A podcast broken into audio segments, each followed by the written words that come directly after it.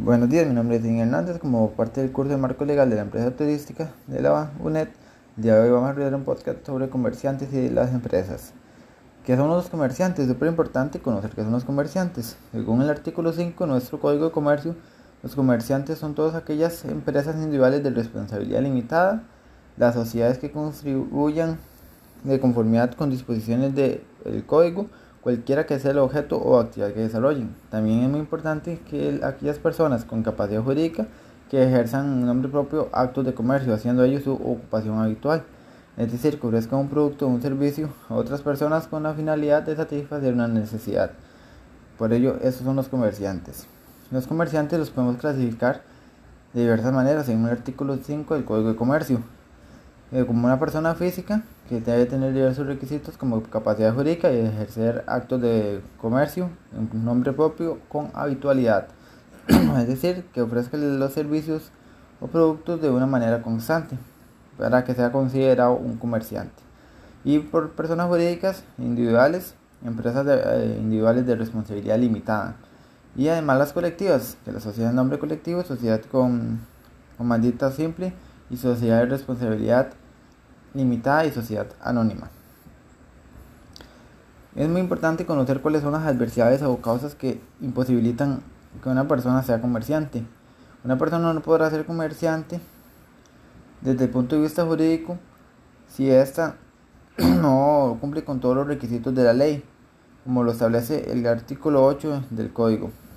Que no podrán ejercer el comercio aunque tengan capacidad conforme al derecho común. Las personas que se encuentren privados de libertad las personas que sean insolventes no rehabilitados y los funcionarios públicos a quienes se les prohíba tal ejercicio. Y los extranjeros que hayan establecido permanentemente en el país una residencia mínimo de 10 años, sometidos a un régimen jurídico, salvo que consigan tratados o convenios internacionales. Son, esas personas van a poder realizar actividades de comercio. No obstante, es muy importante conocer que los comerciantes van a tener diversas obligaciones, como lo establece el Código de Comercio en su artículo 234, que está sometido a quien ejerce el comercio. Los que ejercen el comercio contraen obligaciones, según el registro mercantil de documentos, en su artículo 235, que se establece de forma que los documentos que se pueden inscribir deben distinguir su establecimiento con su nombre, que pueden ser una sociedad, la razón social o denominación, y llevar la contabilidad del negocio en orden conforme con las disposiciones del código, de la legislación del país, porque es muy importante para que mantenga un orden de todos los procesos que deben llevar y así no tengan adversidades. Deben conservar sus libros contables hasta cuatro años después del cierre del negocio y conservar igualmente la correspondencia, las facturas y demás comprobantes por un periodo no menor a cuatro años.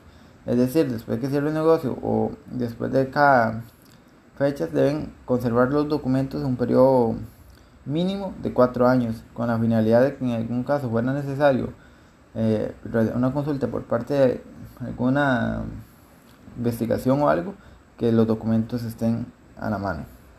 Definición de la empresa, es muy importante la empresa.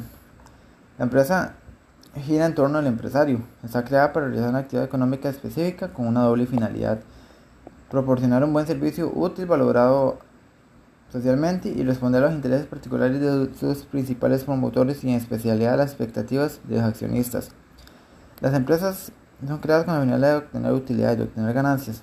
Estas deben de brindar un producto o servicio con la finalidad de satisfacer una necesidad en el comercio. Deben de cumplir con todas las normativas que la legislación establece para que así logren que las personas en la sociedad tengan los productos y servicios requeridos y además que ellas ofrezcan oportunidades laborales a las personas y así logren obtener utilidades y mantenerse en el mercado de manera beneficiosa.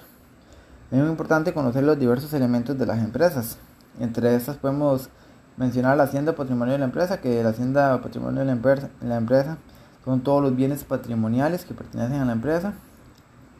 El empresario, que es uno de los sujetos económicos que cumple el rol de activador de dicho sistema, ya que es la persona como que, maneja todo el sistema, toda vez que el que intermedia entre los trabajadores y los capitalistas y que guía a la empresa por un buen camino con la finalidad de que ésta se mantenga estable en el mercado.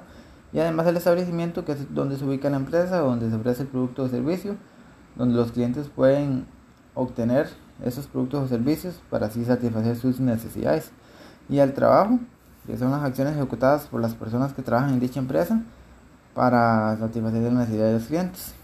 Es muy importante conocer todas estas características para que así el comercio y las empresas logren entre sí ofrecer un producto de calidad y un servicio de calidad, como en Costa Rica en la actualidad hay muchas adversidades por condiciones climáticas, por eh, alza de impuestos y otros, pero que se deben de trabajar de forma responsable por parte de las compañías y cumplir con todas las normativas que la legislación establece con la finalidad de que se logren satisfacer las necesidades de las personas y de los clientes en diversos ámbitos para que así las oportunidades laborales sean de calidad y la economía del país se logre mantener de una manera estable y propiciar así una mejor calidad de vida de las personas. Es muy importante mencionar las adversidades que el comercio está teniendo en Costa Rica en la actualidad, como lo que el, la noticia que publicó La Nación el, hace aproximadamente un año sobre la canasta básica de alimentos que alcanzó el costo mayor en 11 años. Esto debido a la pandemia, la pandemia trajo muchas adversidades, la pandemia de COVID-19 trajo muchas adversidades y ha generado una alza importante en los productos y servicios en el país y además otras adversidades como condiciones climáticas, eh, daños en las carreteras y todo eso que perjudican la movilización de los productos y que causan un encarecimiento de los mismos para cuando sean consumidos por el proveedor o el consumidor final lo cual es muy importante trabajar responsablemente para que así se logre establecer un camino, un guion para que los productos o servicios no sean tan caros al final para el cliente, con la finalidad de que estos puedan ser consumidos y así satisfacer sus diversas necesidades y requerimientos. Espero que les haya gustado el podcast anterior. Muchísimas gracias. Buen día.